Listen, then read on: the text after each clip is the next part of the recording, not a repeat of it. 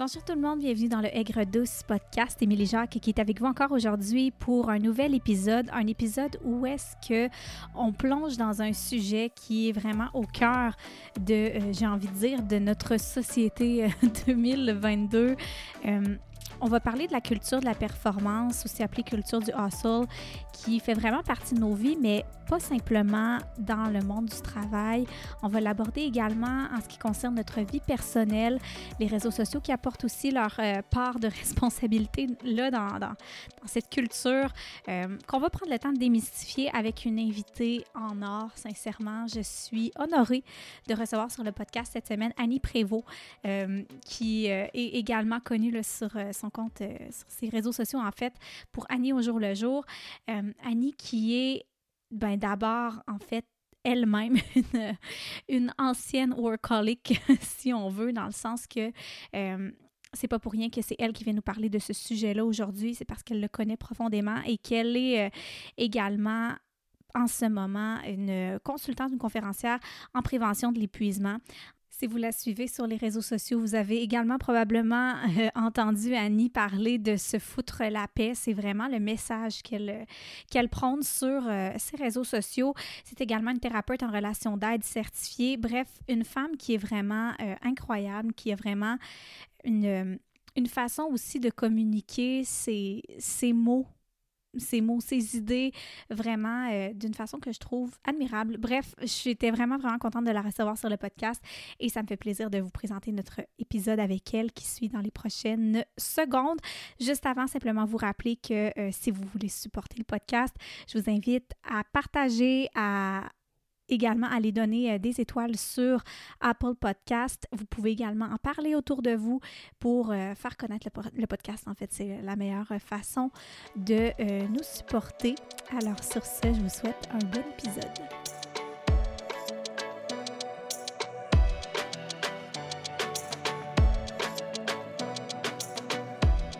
Bienvenue sur le podcast Aigre Douce. Annie Prévost, comment ça va? Ça va bien. Je suis tellement contente d'être ici. Je me sens privilégiée de pouvoir être au micro avec toi. Mais le plaisir, écoute, il est extrêmement partagé. Puis Annie, juste pour peut-être mettre en contexte les gens euh, ben, de comment je t'ai rencontré, c'est également sur les réseaux sociaux. Puis je trouve tellement que tu es une personne, une belle personne pour venir nous parler du sujet d'aujourd'hui parce que tu l'abordes d'une façon tellement naturelle, puis tellement tellement ben, positive, sans entrer dans la positivité toxique, mais dans le sens que tu es vraiment vrai sur tes réseaux sociaux, puis tu vas vraiment aller démystifier comment que l'humain se sent pour de vrai en dedans, sans tabou, sans en te montrant vulnérable. Fait que je trouve vraiment que tu es, euh, la bonne personne pour être là aujourd'hui. C'est gentil. T'es fine.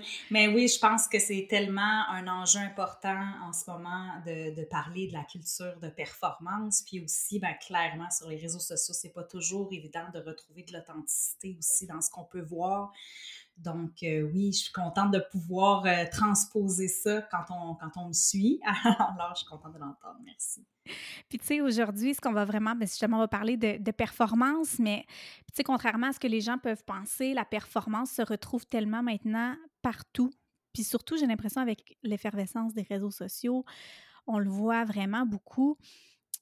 Est-ce que si on commençait peut-être par le démystifier, c'est quoi la mmh. culture de la performance, la culture du hustle qu'on l'appelle également en anglais?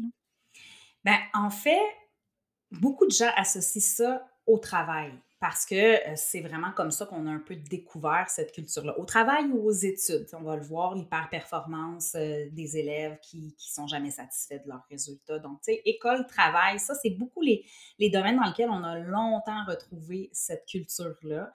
On l'appelle aussi euh, culture du burn-out, de l'agitation, productivité toxique aussi, on en parle mm-hmm. souvent. En gros, là, c'est une forme de dévouement c'est un dévouement, voire extrême, qui fait en sorte qu'on met de côté toutes les autres sphères de notre vie pour vraiment se donner au maximum, même au-delà de nos capacités dans une sphère spécifique. Puis oui, évidemment que le travail, c'est souvent la sphère en question. c'est celle qui conduit les gens le plus souvent vers un épuisement. Parce que, tu sais, le travail, justement, c'est que ça fait partie de notre vie. Puis c'est surtout que je trouve qu'on nous a tellement montré que, mais tu sais, tu vas à l'école, pourquoi? parce que Mmh. tu veux travailler plus tard, tu sais, c'est tout le temps ça qu'on nous demande puis qu'on nous montre quand on est jeune. Fait que, tu sais, à quel point c'est présent en ce moment dans la, dans la société, mais pas juste dans le travail, comme tu l'as dit, là. Je veux dire, tu sais, en tant que future nouvelle maman, ben j'ai aussi, je vois aussi beaucoup de de- de- d'exemples de, femmes qui, qui montrent que, waouh, sont donc productives, sont donc, euh, tout Mm. va bien, comme l'idéal qu'on souhaite atteindre. Puis finalement, on, on, on peut pas l'avoir, tu sais. Je veux dire, je trouve tellement que des fois que c'est une fausse perception aussi, tu sais, de, de ce que les gens Ben, montrent.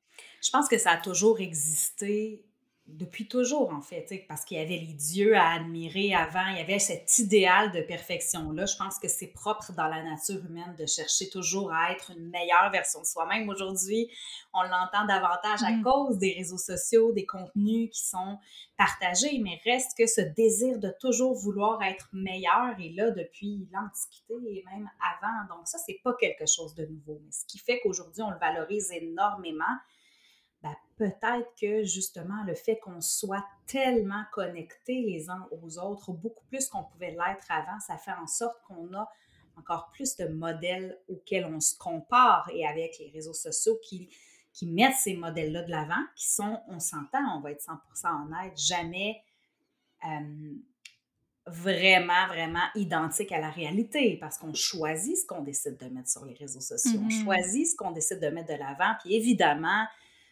on n'a pas forcément envie de mettre nos moins beaux côtés ou la journée où on se sent pas au meilleur de nous-mêmes. Fait qu'en quelque sorte, ça crée une distorsion entre la réalité et si on se compare à quelque chose qui n'est pas réel, ben c'est sûr que les standards augmentent continuellement puis qu'on on- on s'attend de nous-mêmes quelque chose d'encore plus grand. Euh, la société de performance dans laquelle on vit, elle fait en sorte que les standards sont toujours élevés. C'est comme si c'était jamais suffisant. Puis ça, c'est pas juste au niveau de la performance, c'est au niveau de l'argent aussi. On en veut toujours plus. On n'est jamais satisfait. On a de la difficulté à juste être dans la gratitude de ce qu'on a. Et c'est ce qui nous pousse continuellement à vouloir plus, tant au niveau de nos capacités que de nos avoirs aussi. Donc, on se met de la pression, on veut être bon dans tout, tout le temps, on veut être des super humains. Euh, puis tu parlais des femmes, je trouve ça extraordinaire que tu abordes ça parce que on va se dire les vraies affaires, c'est particulièrement présent chez les femmes. Avec la charge mentale, la fameuse charge mentale, parce que la femme, tu sais, au départ, elle n'avait pas autant de chapeaux à porter, puis maintenant, on se retrouve à devoir être à la fois la mère aimante, présente pour nos enfants, mais on doit aussi prendre notre place sur le marché du travail au même titre que les hommes, se faire reconnaître pour la valeur de notre travail. Donc, on se retrouve à se mettre encore plus de pression. C'est intense, là. C'est vraiment, oui, vraiment. Puis, tu sais, justement, on se met beaucoup plus de pression, on augmente notre charge mentale, mais au final, on n'a pas rien de pas rien de plus. Tu sais, je veux dire, on... non. non, mais c'est vrai, tu sais, je veux dire, on, c'est à nous de... Tu sais, on a les mêmes 24 heures dans une journée que tout le monde, que, que les hommes, mais c'est vrai que c'est comme... Veux, veux pas, c'est tout le temps à nous de réfléchir à tout.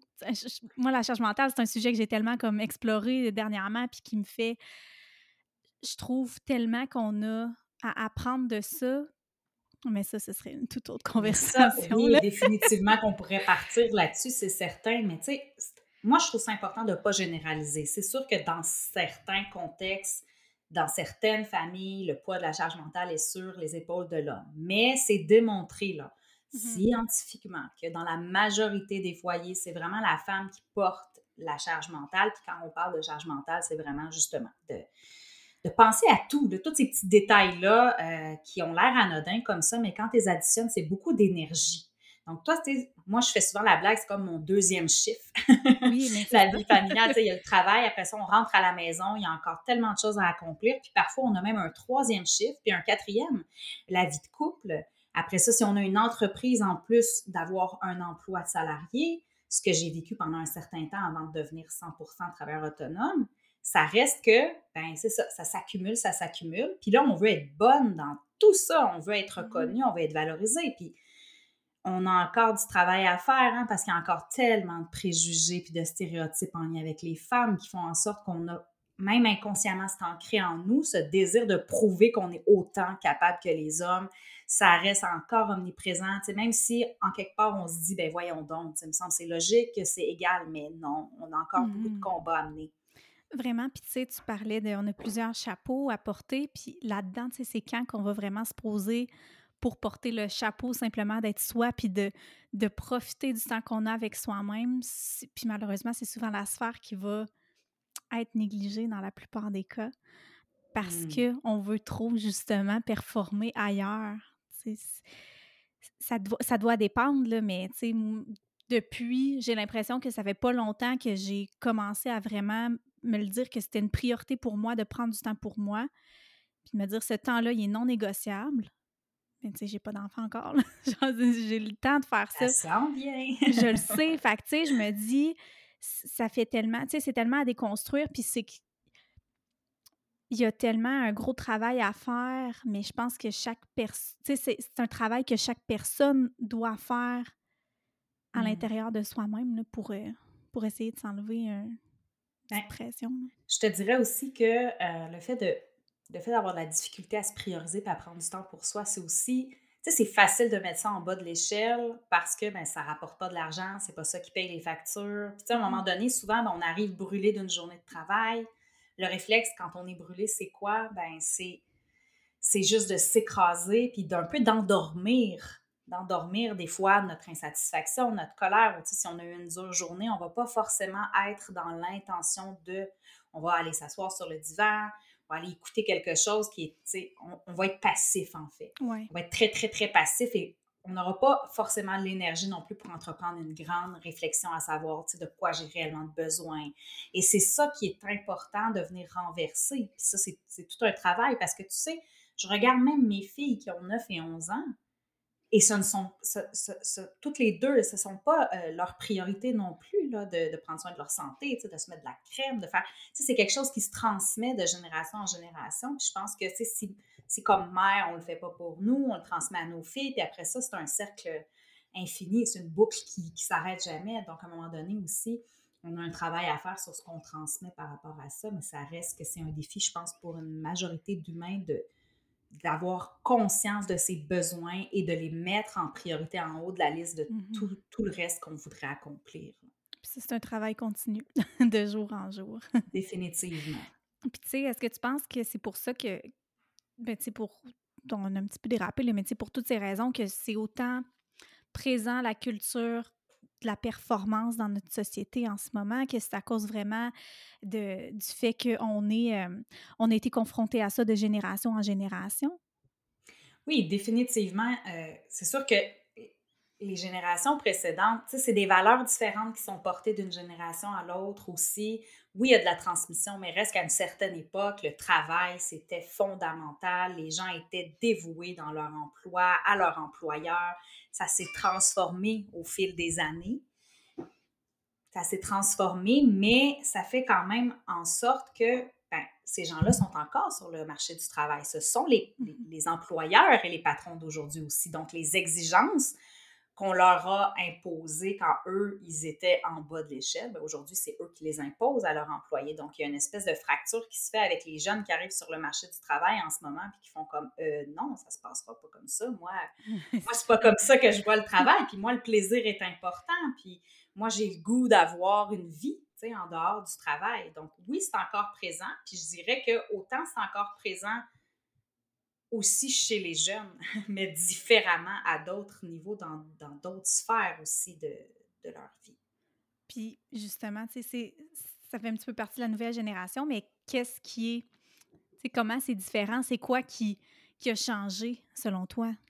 Bien, ce que je constate énormément, c'est que le désir de performance, voire même de perfection, est venu se transposer justement sur le soi donc, au niveau des standards physiques, au niveau des capacités physiques, que ce soit dans le sport, par exemple, dans l'entraînement, euh, la discipline qu'il faudrait avoir pour avoir toujours une alimentation ultra saine. Euh, j'ai même vu cette culture de performance-là dans le développement personnel. Mm-hmm. Donc, de vouloir vraiment être capable de mettre en œuvre un mode de vie qui est 100% dédié à son développement et, à son bien-être. Et, ça devient tordu même à, un certain niveau parce que ce qui est supposé de faire du bien devient la cause première de ce qui te met de la pression et qui t'amène à être brûlé ou à, avoir euh, le sentiment de ne pas être à la hauteur. Et c'est quand même un peu, c'est un peu ironique quand on y pense. Là. Oui, mais, mais moi, c'est ça que j'ai vécu. J'ai réalisé ben, dernièrement, récemment, que je trouvais, je me mettais tellement un stress à vouloir absolument tout faire les actions qui me faisaient du bien qu'au final, j'en profitais même plus. C'est que c'était juste, si je le fais pas, ben là, j'en aurais pas assez profité. Si j'ai pas vraiment quatre heures pour faire ça, ben je, ça servira à rien. c'est vrai que c'est une pression qu'on se met, puis que beaucoup de gens se mettent. C'est incroyable, mais tu sais, je me demande, tu toi aussi, je sais que toi aussi, tu as, parti, euh, ton entreprise et tout, mais c'est parti, à la base, tu as fait une MLM qui t'a probablement amené au développement personnel et tout. est-ce que tu penses, est-ce que dans ce temps-là, tu trouvais que, est-ce que tu faisais le développement personnel pour les bonnes raisons? Non. Je les faisais parce que c'était sur une to-do list et que c'était quelque chose à cocher. Euh, même que lorsque j'ai commencé avec Beachbody, sincèrement, j'avais des préjugés envers le développement personnel. Bon, moi, j'ai étudié en psycho, fait que, j'étais comme c'est de la psychopop. C'est sûr, bon, il y avait certaines choses avec lesquelles j'étais plus ou moins à l'aise aussi dans certains contenus qui pouvaient être partagés. faut dire que ça a beaucoup évolué, là. Mm-hmm. Je suis pas, pas aussi jeune que toi, disons-le. Fait que quand j'ai commencé, mettons, ma vie d'adulte, le développement personnel disponible était différent du développement personnel disponible aujourd'hui. Tu es peut-être un petit peu mm-hmm. moins connecté avec la science ou avec euh, la psychologie. Justement, maintenant, ça, ça, a changé. Mais reste que j'avais beaucoup de préjugés, puis je me suis mis à en faire parce qu'on m'a dit qu'il fallait que j'en fasse. Et ça, c'est la partie la plus importante parce que, tu l'as dit, qu'est-ce qui nous amène à être dans cette performance-là? La comparaison. Mm-hmm.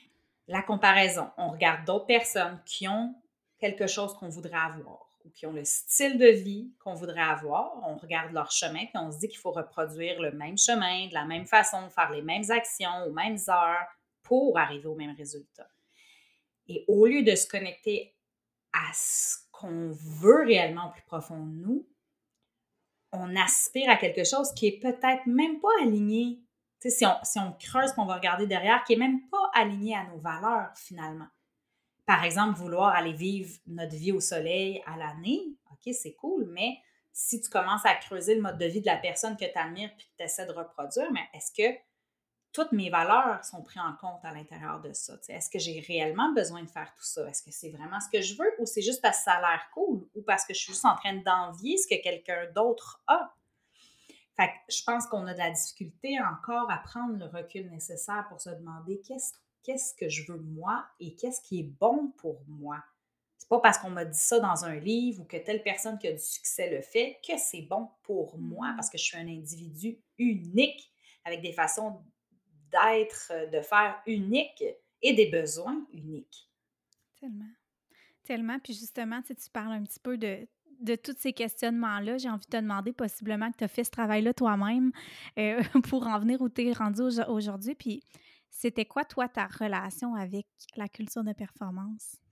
Moi, je suis une hyper performante, perfectionniste, workaholic en rémission euh, dès la très tendre enfance.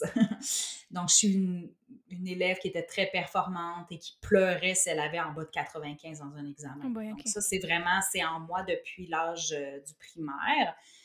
Et ça a été très long avant que j'arrive à me détacher de ça parce que ben, j'avais appris à me valoriser par mes résultats à l'école, à aller chercher de l'attention que j'avais peut-être pas dans d'autres sphères de cette façon-là. Me faire féliciter par les mmh enseignants, être mis au, devant de la classe un peu euh, comme celle qui avait réussi, euh, gagner des prix, des choses comme ça. Donc, j'ai appris à me valoriser comme ça, ce qui fait en sorte qu'à un moment donné, ben, on est comme ça. Si on obtient un résultat positif, il y a une valorisation, ça fait du bien, mais on a envie de reproduire, puis reproduire, puis reproduire. Puis à un moment donné, ben, ça devient la norme, donc la valorisation est moins présente. Donc on se dit que ça en prend encore plus parce que l'on veut encore cette valorisation-là. Donc il faut toujours dépasser la norme, puis ça repousse tout le temps notre objectif à quelque chose de plus gros. C'est ce qui m'a conduit graduellement, de façon très pernicieuse, à un épuisement professionnel C'est sûr que ça s'est pas fait tout de suite, mais quand les enfants sont arrivés dans l'équation,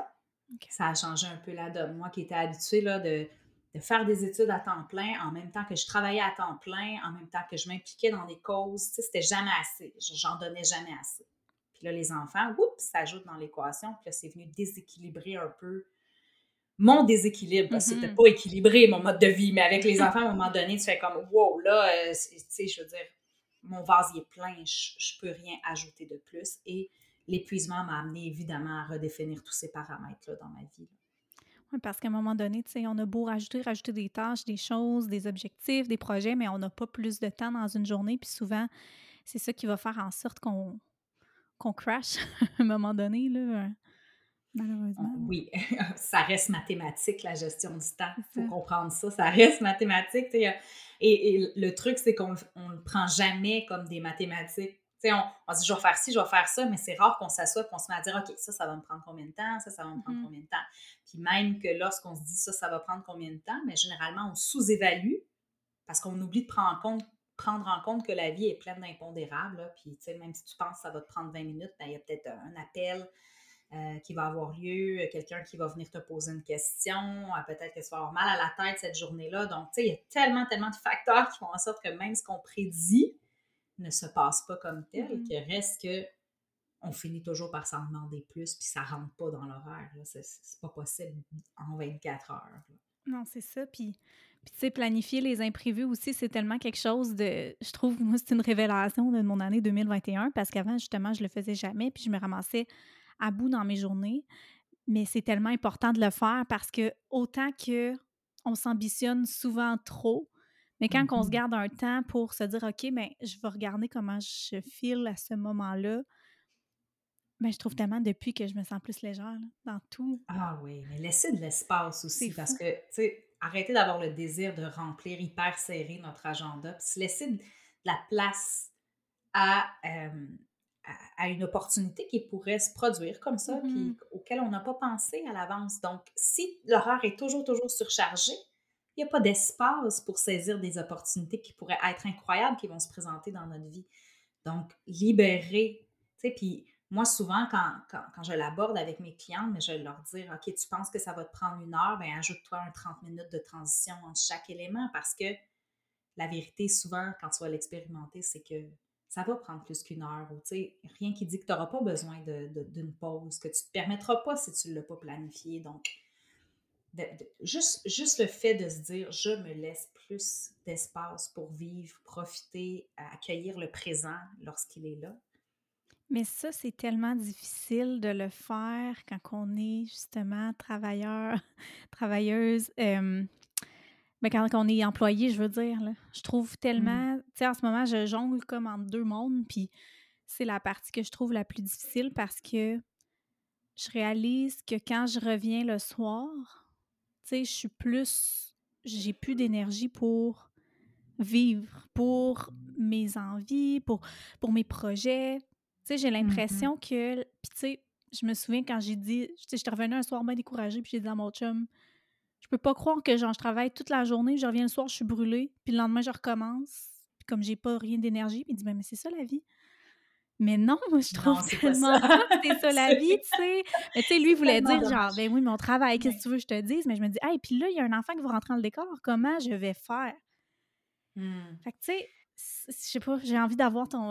oui, mais c'est sûr qu'il y a un travail à faire dans les cultures d'organisation aussi. On se mentira pas que même nous, si on, veut être en mode préservation d'énergie, puis on veut faire attention à nous et tout ça, mais si on est dans une organisation qui n'a pas cette mentalité-là, puis qui ne prend pas forcément soin de son monde, ça peut être un petit peu mm-hmm. difficile. Mais reste que il y a des choses qu'on peut contrôler. Il y a des choses euh, sur lesquelles on a du pouvoir, notamment la façon dont on aborde notre travail, les limites qu'on peut mettre dans le cadre de notre travail.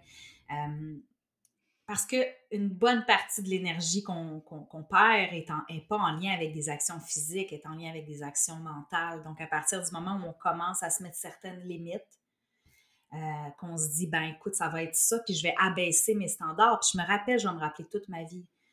La psychologue qui me suivait suite à mon épuisement, elle m'a dit, tu sais, dans le fond, est-ce que la vie de tes étudiantes va vraiment changer parce que tu passes moins de temps à corriger leurs copies puis que tu mets moins comme de commentaires puis que tu donnes peut-être un peu moins?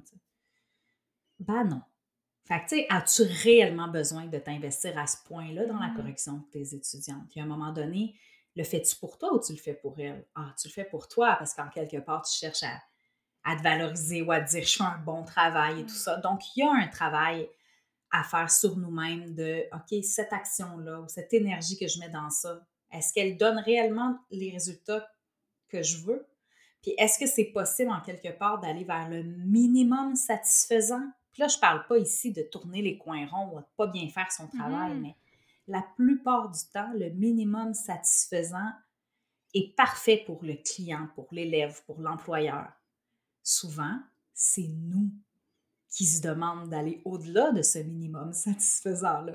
Personne s'attend à ça de nous, mais nous, on se met cette pression-là d'être donc bien bonne puis d'en faire tellement plus que les autres. Et là, on regarde autour de nous puis on se dit, OK, mais je suis toute seule à, à me donner autant. Et j'entends souvent des personnes qui sont insatisfaites du travail de leurs collègues, qui sont comme, mais pourquoi eux autres, ils en font pas autant que moi? Mais moi, j'ai goût de te demander, pourquoi toi, t'en fais autant? C'est, est-ce que, tu sais, ah, tellement. C'est eux le problème ou c'est toi peut-être qui t'en demandes trop, là? Ah, c'est une belle façon de voir ça. On dirait que ça m'allume plein de petites. Euh, Surtout en enseignement. Je pense, tu sais, j'ai été ah enseignante au collégial, je connais la réalité de l'enseignement, puis je sais à quel point, tu sais, on va mettre de l'énergie à préparer nos cours, à préparer des mm-hmm. ateliers, à donner du temps de disponibilité à nos étudiants. Puis à un moment donné, c'est est-ce que je vais vraiment les aider à apprendre plus? Ça va-tu réellement faire une différence? Où est-ce que je peux m'arrêter pour donner ce qui est nécessaire, faire un bon travail, mais sans que ça soit obligatoirement, du moins, euh, extraordinaire à tous les jours. Là. Il peut avoir une journée de temps en temps, c'est vraiment extraordinaire, mais il peut y avoir des journées où c'est juste parfait. C'est bien correct comme ça. Ah oui, parce qu'on s'entend qu'on pourrait travailler éternellement, puis il y aurait tout le temps quelque chose à changer, tu sais. Oui. Mais justement, tu sais, sais, parce que j'ai changé d'emploi cette année, tu sais, j'étais au primaire, puis je suis rendue au secondaire, puis j'ai changé de cadre, je suis rendue enseignante soutien, puis sincèrement, au niveau de justement la charge mentale, c'est mmh. le jour et la nuit. Je reviens chez moi, j'ai pas, j'ai pas de, j'ai pas toute la charge, mais je te dirais aussi que côté écoute et respect de l'employeur envers ton travail, ça change absolument tout. Ah oui, c'est ça que je disais. C'est sûr que l'environnement fait toute la différence. C'est incroyable. Puis, tu sais, je pensais pas que c'était possible dans un monde comme l'enseignement d'avoir, des gens, des, des, des, cadres supérieurs qui s'adaptent à ta réalité, qui te mmh. permettent de ralentir. Puis, ça m'a donné comme espoir en l'enseignement, mais mais c'est tellement un travail comme euh, de tout le domaine de l'éducation. et dans plusieurs autres domaines aussi, mais j'ai goût de dire un truc aussi, puis ce que je réalise avec beaucoup des femmes que j'accompagne, c'est que même souvent on prend pour acquis que l'employeur va dire non, ou que l'employeur n'est pas compréhensif, mais on n'a jamais vraiment demandé. Mm-hmm. Et j'ai amené tellement de femmes à juste exprimer des limites ou à faire des demandes très concrètes pour exprimer leurs besoins, j'ai besoin d'aide dans tel dossier ou cet horaire-là ne me convient pas. Et surprenamment, dans une grande majorité des cas, la réponse a été oui et les gens ont été beaucoup plus compréhensifs qu'elles ont pu l'imaginer au départ, ce qui faisait qu'elles n'osaient même pas le demander. Fait je pense qu'il y a un travail à faire aussi dans notre communication de nos besoins. Mais encore faut-il avoir la réflexion pour se demander c'est quoi mes besoins? Qu'est-ce qui ferait une différence pour moi? Qu'est-ce qui pourrait améliorer euh, ma façon de travailler aussi. Est-ce que je peux peut-être avoir une réelle productivité? Parce qu'on on est souvent occupé sans être réellement efficace. Donc, il y a beaucoup de travail qu'on peut faire pour préserver davantage notre énergie. Puis ça, ça dépend de personne d'autre que de nous-mêmes. On a un, cheminement à faire, oui, dans la gestion de nos attentes, comme j'ai dit tantôt, mais aussi dans nos façons de travailler. Mmh la simplification, puis trouver les bons chemins, se, doter des bons outils, ça reste des choses qui sont importantes et il y a beaucoup de travail à faire encore là-dessus, honnêtement. Ah, c'est vrai. Mais définitivement, d'oser, d'arrêter d'avoir peur, puis d'anticiper des réponses négatives, c'est juste... Ah oui. ah non, parce que je te dis, avant, j'aurais jamais été game de juste mentionner c'était quoi mes besoins, puis mes mettre mes propres limites. Puis depuis que je le fais, je me sens tellement plus libre. Je me dis, tu sais, ça sert à quoi d'accepter d'endosser des choses qu'on n'a pas envie de faire? puis après de le regretter, puis de chialer alors qu'on n'a Mhm. absolument rien dit. Tu sais, chiale Ça fait partie de la solution. Mhm. Si tout le monde osait davantage exprimer, à un moment donné, l'employeur face à tous les employés qui disent là, ça suffit, c'est pas possible, on n'y arrivera pas. Si tout le monde se tient la main là-dedans, à un moment donné, les cultures organisationnelles vont se transformer aussi. Et on le voit, là, parce que, veux, veux pas, les, les plus jeunes générations qui arrivent sur le marché du travail expriment davantage leurs besoins. Tu sais, oui, il y a des côtés positifs, oui, il y a peut-être des côtés qui sont peut-être plus négatifs à certains égards, et c'est comme ça avec toutes les générations, by the way. là. Oui. C'est pas... euh, je déteste quand les gens critiquent une génération. Tu sais, chaque génération a ses forces et ses défis, puis c'est normal, mais reste que au moins, ce qui est extraordinaire, c'est de les voir justement dire, là, ça suffit, ça tu sais, ça n'a pas à se passer comme ça, puis on a le droit de vouloir avoir une vie. Puis Oui. non, c'est pas vrai que vivre, c'est travailler. Ah non. C'est pas vrai. Non. Je suis désolée, mais c'est pas ça. En tout cas, au, dé- au début de, de l'évolution humaine, ça c'était pas ça. Non, c'est ça. C'est la société contemporaine de transformer ça comme ça, mais reste que euh, quand l'humain est arrivé euh, sur Terre, là, c'était pas euh, bon, ben bye, je m'en vais faire mon 40 heures semaine, puis tu sais, non, on était dans, dans la survie, dans des gestes de base, on prenait soin de nous parce qu'il fallait vivre, il fallait, fallait rester en vie, donc On notre vivait. focus, c'était nous. C'est là, faut, faut, que je, faut que je me rende jusqu'à la fin de la journée sans me faire manger par un mammouth. Donc, reste que c'était très, très différent comme, comme contexte. Non, c'est pas vrai qu'il faut que ça soit absolument ça. Qui a dit ça? Je- Non, c'est ça. C'est ce qu'on nous a inculqué, j'ai l'impression. Puis, tu sais, pas, pas nécessairement que c'est tes parents qui t'ont vraiment assis un jour puis qui t'ont dit là, tu dois travailler. Tu sais, c'est pas ça. C'est juste Des avec fois, ce oui. qu'on voit. Ben, peut-être. Moi, j'ai vécu ça, là, de me faire dire toutes sortes de grands discours, euh, genre, ça donnerait d'aller à l'université parce que, tu sais, souvent, les gens à l'université ont des moins, moins bons salaires, finalement, puis tu Ah. vas perdre toutes ces années-là à l'école. Tu sais, il y, a des- il y a encore Mhm. cer- certains discours, certaines croyances ancrées, mais reste qu'effectivement, on ne se rend pas forcément compte de ce qu'on transmet non plus, puis c'est pas forcément intentionnel non plus, Non. Ça se fait tout seul. Puis, tu sais, justement, est-ce que tu penses que, que considérant tout ça, puis la génération, ben la génération, la, la société dans laquelle on est en ce moment, là, penses-tu que c'est possible de mener une vie qui est vraiment, vraiment alignée avec tout ce qu'on souhaite, avec nos valeurs, avec nos besoins? Penses-tu que ça se peut? Je pense que c'est possible, que ça a toujours été possible, mais clairement, c'est pas magique. Et c'est ça le problème, c'est que beaucoup de gens ont cet espoir un peu de magie ou de rapidité que ah, j'ai décidé aujourd'hui que j'allais avoir une vie alignée, donc euh, voici la marche à suivre. C'est pas tout à fait comme ça que ça se passe parce que la vie est faite de mouvements continus. Nous, on se transforme, on change, nos croyances, nos valeurs se transforment en fonction de ce qu'on vit, de nos expériences. Tu vas devenir mère. Donc, il y a des choses que forcément, tu vas peut-être remettre en question, tu vas, tu, vas te repositionner à certains niveaux. Donc, c'est un travail continu d'être en réalignement, donc de se demander qu'est-ce que je veux, où est-ce que j'en suis, qu'est-ce qui me parle, qu'est-ce qui me parle moins, euh, qu'est-ce qui fait du sens pour moi. Tu sais, c'est pas une réflexion que tu as une fois, puis qu'après ça, let's go, ma vie est alignée. Il faut se, euh, se rappeler à quel point c'est justement pas quelque chose qu'on peut forcer non plus un alignement. Tu sais, ça prend du temps. Ça se fait pas tout seul non plus parce qu'il faut être en communication avec les gens qui sont autour de nous. Si tu veux prendre des décisions plus alignées, mais que tu parles à personne autour, ben, à un moment donné, il va y avoir des confrontations, ça va devenir difficile pour toi de t'aligner. Donc, ça te demande aussi de prendre en compte notre entourage, notre environnement aussi dans nos questionnements faut arrêter de tout vouloir tout de suite. Fait que je Mhm. pense, pour moi, en tout cas, je pense que c'est un idéal, c'est quelque chose vers lequel on veut aller, mais est-ce qu'on va l'atteindre peut-être une journée, puis peut-être que le lendemain, ça va tout s'effondrer? Ça, c'est très difficile à prédire. Sauf que je pense que c'est très, très sain d'aspirer à vouloir être du moins le plus près possible. Puis c'est important ce mot-là, le plus près possible, parce qu'on ne peut pas tout contrôler là Mhm. de nos valeurs et de ce qu'on désire pour vivre vraiment une vie à notre image. Ah, c'est beau. J'aime ça, tu me fais du bien.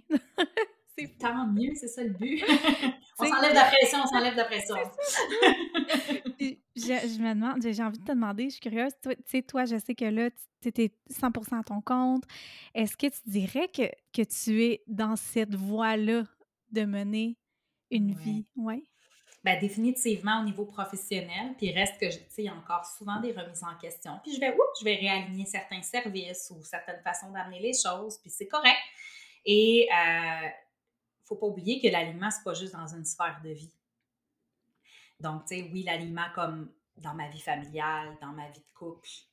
L'alignement aussi comme femme. Puis ça, c'est la petite sphère qu'on oublie souvent. Mm-hmm. Donc, est-ce que, est que je suis la, la femme que je veux être? Est-ce que je suis en cohérence aussi dans mes actions avec ce que j'enseigne ou avec ce que je transmets aussi? Fait que je suis toujours un peu en train de réaligner, de dire, OK, tu sais, je, suis en train d'enseigner ça, mais si je le fais pas pour moi. Donc, tu sais, puis mm-hmm. c'est correct, hein, c'est pas pour me taper sur la tête, c'est juste de, de toujours, c'est un peu comme une boussole.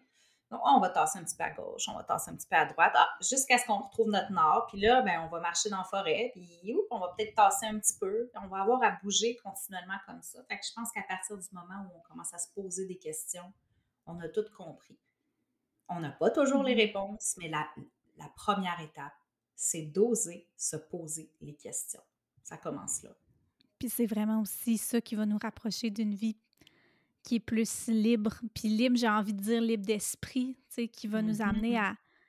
à, à s'enlever cette fameuse charge mentale-là qu'on pense, mais aussi à lâcher prise sur le fait que, tu l'as dit, arrêter de vouloir tout de suite.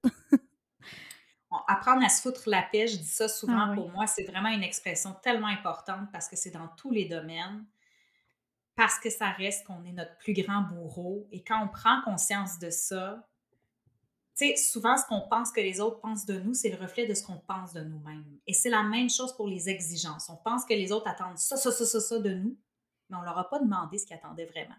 Donc, on travaille fort pour quelque chose qu'ils attendent peut-être même pas.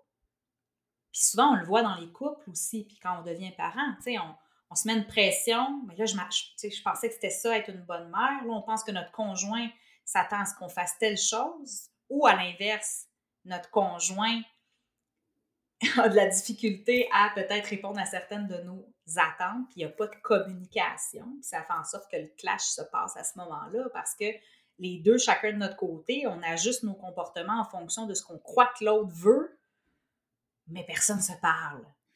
À partir du moment déjà où on commence à communiquer un petit peu plus, à clarifier, regarde, qu'est-ce que tu attends de moi? Voici ce que moi je peux te donner, voici, voici mes limites puis de replacer, de redonner en fait à chacun sa responsabilité. Ça, c'est un enseignement tellement important, je pense, de dire, toi, ta responsabilité à toi, c'est d'exprimer tes besoins. La responsabilité de l'autre sera de mettre sa limite s'il y en a une à avoir. Donc, ne t'empêche pas d'exprimer tes besoins parce que tu penses que l'autre va mettre une limite. Exprime-le. Sens-toi pas mal pour lui. S'il dit oui, c'est à lui d'assumer son oui. Mm-hmm.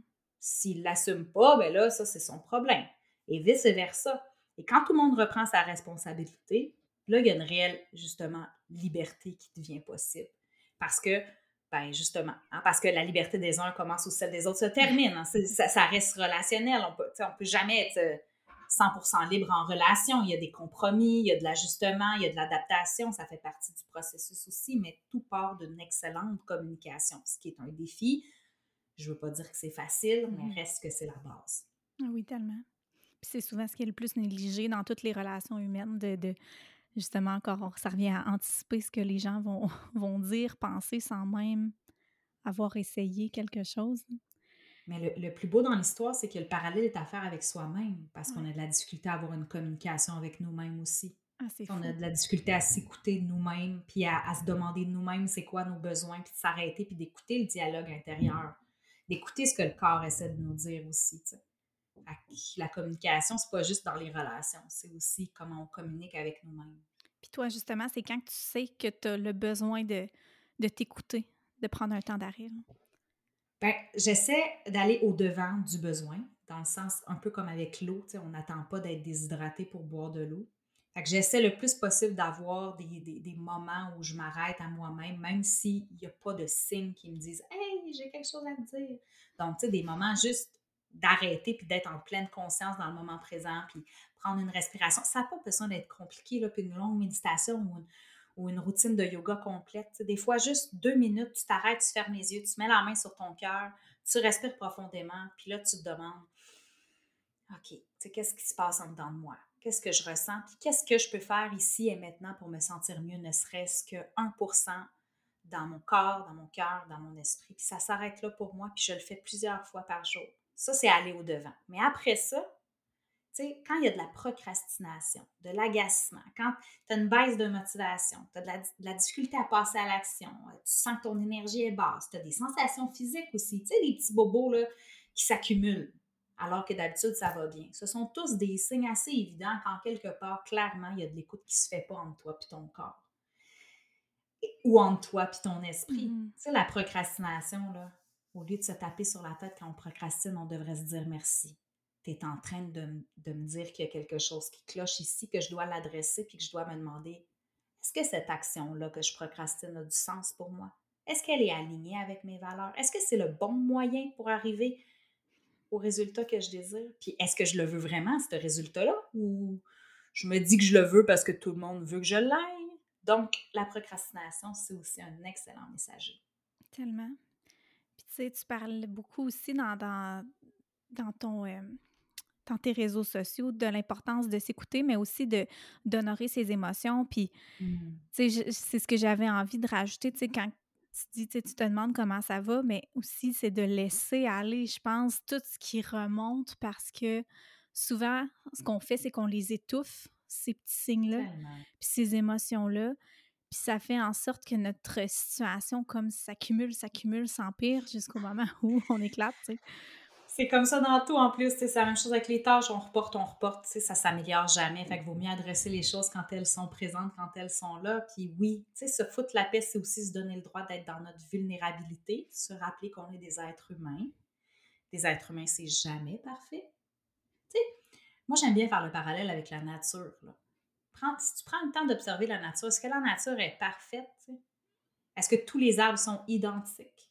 Est-ce que toutes les fleurs sont pareilles. Chacun a ses particularités. Donc, d'aspirer à de la perfection, ben, c'est s'aspirer à être déçu. Euh, c'est aspirer, je veux dire, à être déçu mm-hmm. toute sa vie. Donc, oui, accepter notre part d'ombre parce que ben, sans l'ombre, il n'y a, pas de lumière, comme il n'y a pas de lumière sans ombre. Et, et, à partir du moment où on reconnaît ça, puis qu'on se donne le droit, ben, c'est plus facile d'être à l'écoute comme je sais pas de réfréner ma colère, je suis capable de lui laisser de l'espace, puis je suis capable de l'écouter puis de dire Tu viens d'où? Qu'est-ce que tu essaies de me dire? Qu'est-ce qui se passe? Parce que elle est porteuse d'un message, cette colère-là, ou peu importe le sentiment ou l'émotion qui nous traverse, il y a un message derrière. Mais comme on en a peur souvent et qu'on le bloque, qu'on le ferme, qu'on l'étouffe, on n'écoute pas. On n'écoute pas. On accumule, on accumule, puis à un moment donné, ça explose, puis on ne comprend pas pourquoi parce que c'est l'accumulation qui crée l'explosion. Et là, ça devient plus difficile d'aller décortiquer chacune des choses qu'on a accumulées et quel était le message dans chacune de ces choses-là. Des fois, on explose dans une situation qui ne fait pas de sens, puis on se demande nous-mêmes, mais voyons donc, qu'est-ce que je viens de faire là? Qu'est-ce que cette réaction qui ne fait pas de sens, qui était complètement disproportionnée? Ah, mais elle, c'était ton bouchon de presto qui vient d'exploser. C'est tout elle, elle a peut-être pas de sens, mais tout ce qui se cachait en dessous, par exemple, en avait du sens. Mm-hmm. C'est toujours plus facile de l'adresser au fur et à mesure, ça, c'est certain. Ah, tellement. ça me fait rire parce que on dirait qu'il y a tellement plein de situations qu'on peut penser par rapport à. On a tous vécu ça, en fait, une fois dans notre vie. Oui. C'est humain. Moi, ça m'arrive souvent à certaines périodes du mois. Là, pour ouais, hein? Sûrement. Les accumulations, ils sortent. Mais ça fait du bien de ventiler, puis ça fait du bien juste aussi, justement, d'où l'importance de, de, partager ces besoins, ben, de partager, de les mentionner aux gens de notre entourage, de « Hey, là, j'ai besoin de tel enfant. Tu sais, j'ai besoin d'un break, j'ai besoin d'aller prendre l'air, j'ai besoin que tu me laisses tranquille. » Tu sais, souvent, on va oublier de, de partager nos besoins aux gens, puis là, on va ça va comme rajouter une couche. On va être fâché contre eux parce qu'ils ne nous aident pas, mais on n'a pas demandé d'aide. C'est ça. Souvent, c'est comme la première étape, c'est est-ce que tu as exprimé clairement ce dont tu avais besoin avant d'être fâché contre eux? Donc, on accumule la frustration finalement. Reprendre pouvoir, pour moi, on veut la liberté, mais la liberté part de ton pouvoir personnel. Puis tu peux reprendre pouvoir sur plein de choses, puis déjà de laisser aller ce que tu peux pas contrôler, mais de focuser sur ce que tu peux contrôler et notamment ce que tu communiques, tu peux le contrôler. Mm-hmm. ça, c'est super important de reprendre son pouvoir. ça reste à la base de cette sensation de liberté-là. Et être libre, ben, c'est aussi accepter qu'il y a des choses qu'on ne peut pas contrôler aussi. Puis c'est d'apprendre à s'ajuster puis à naviguer au gré du vent, puis de trouver le chemin qui nous convient à travers les obstacles qui vont se présenter, qui eux, on ne peut pas enlever, ils sont là. Mmh Mais moi, je m'imagine dans une forêt, je veux me rendre au bout de la forêt, mais ben, je ne peux pas déplacer les arbres. Alors, je vais faire mon chemin à travers les arbres pour me rendre jusqu'au bout de cette forêt-là. C'est ce que je trouve beau aussi de puis inspirant de chez toi, parce que je sais, récemment, tu as vécu un petit épisode de santé euh, qui t'a confronté, qui t'a amené à ça, justement, à... ça devait pas être facile, ça devait vraiment pas être facile. Ça l'est pas encore parce que j'ai pas de réponse par rapport à cet état de santé-là, mais chose certaine, puis ça me fait penser à Mel Robbins, que j'ai écouté euh, une de ses vidéos hier où elle disait justement, c'est peut-être pour ça que je n'arrête pas de parler de forêt depuis tantôt, mais elle disait, tu sais, quand, quand on est dépassé, quand il y a énormément de pensées dans notre tête, donc quand, quand overthinking, quand on pense trop, mais de voir ça un peu comme une forêt. si tu es perdu dans une forêt et tu te mets à courir, c'est impossible que tu vas retrouver ton chemin. Mais si tu te concentres sur un pas à la fois de OK, ça va être quoi mon premier pas pour faire un pour aller de l'avant? OK, là, il y a une roche, il faut que je passe par-dessus. Je vais me concentrer sur cette roche-là.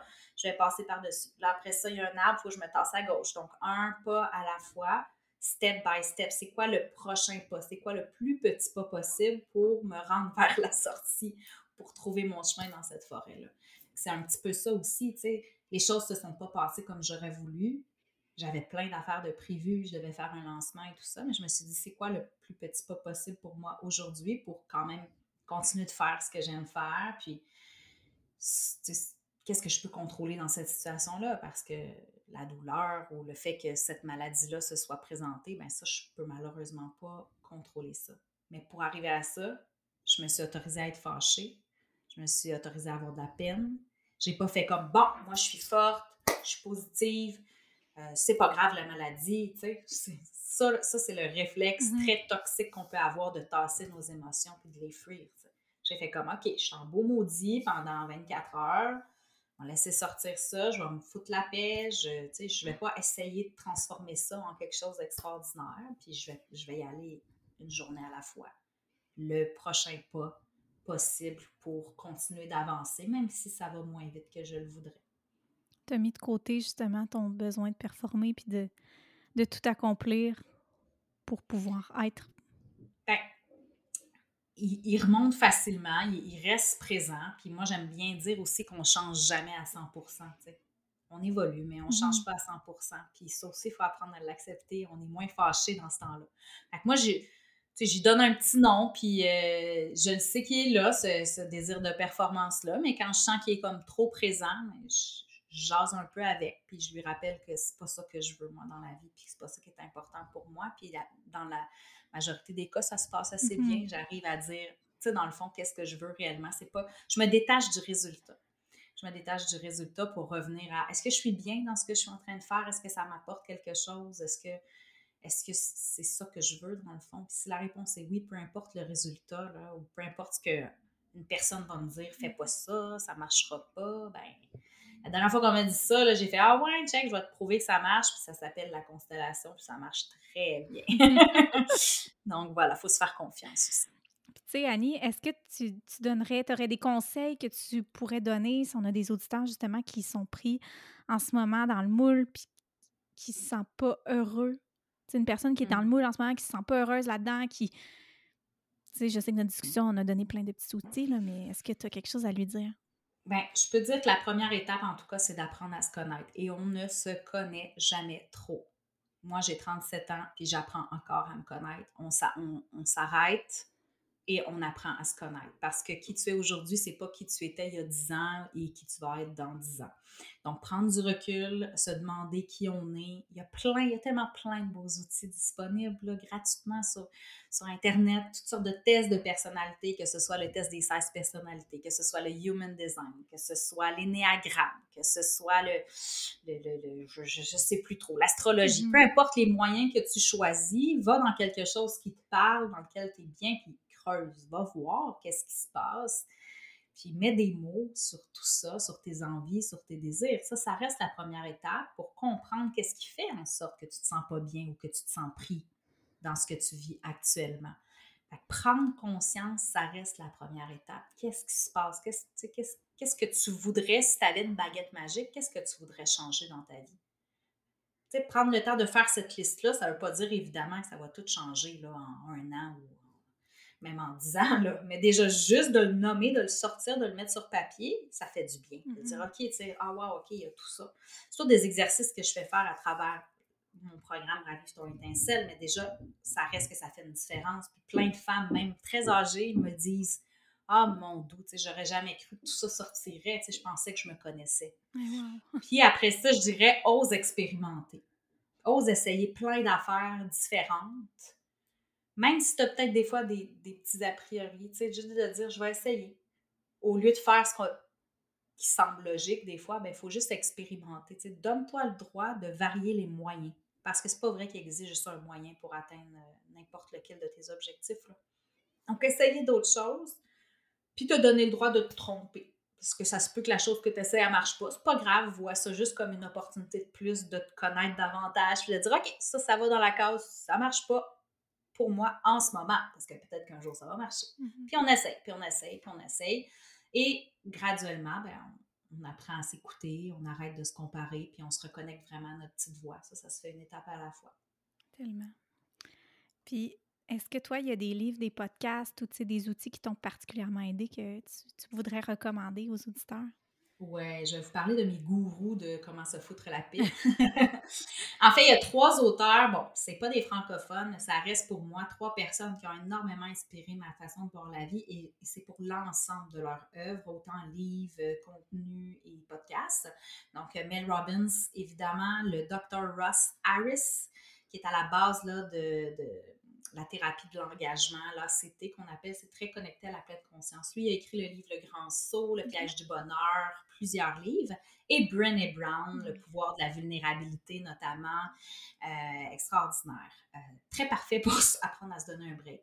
Un coup de cœur québécois, euh, Se donner le droit d'être malheureux de Marc-André Dufour. J'en parle souvent. Pour moi, c'est un game changer pour apprendre justement à accepter ses émotions, à vivre dans sa dualité comme humain, l'ombre, la lumière, Marc-André Dufour, extraordinaire. Puis finalement, au niveau de mon approche pour ce qui est de la gestion du temps, de l'essentialisme et tout ça, je recommande beaucoup Do Less de Kate. Je suis jamais capable de dire son nom, mais North, North Trump, N-Y-T-H-R-U-P. Kate North, North Trump. c'est ça. Donc, euh, le Douless, euh, vraiment, puis elle aussi, au niveau de ses contenus sur ses réseaux sociaux, euh, c'est vraiment extraordinaire. c'est pas mal ça.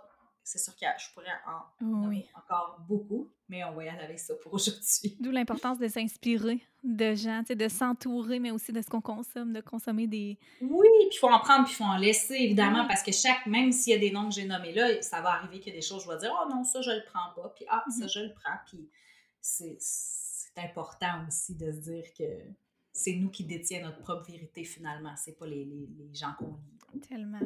Ah, merci Annie. J'ai envie de te laisser sur euh, peut-être nous, nous mentionner où est-ce qu'on peut te retrouver, tu sais, qu'est-ce qui s'en vient pour toi, parce que je sais là, présentement que tu as ton programme euh, Les, étincelles, qui est Ravive ton étincelle, excuse-moi, qui est en train de.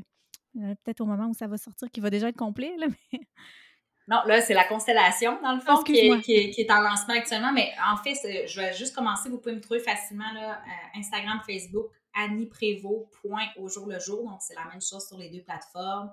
Je suis nouvellement sur LinkedIn aussi, Annie au jour le jour, pour le, côté plus professionnel. Euh, puis oui, moi, dans le fond, j'ai un, un, programme Ravive ton étincelle, qui est un programme à vie vraiment en prévention d'épuisement. Donc, autant pour les femmes qui sont à risque de, qui n'ont déjà vécu un ou qui sont présentement en épuisement. Donc, vraiment, on va vraiment travailler au cœur de toutes les sphères euh, de notre vie et non pas juste la sphère professionnelle. Euh, c'est une magnifique communauté et on peut entrer dans ce programme-là n'importe quand.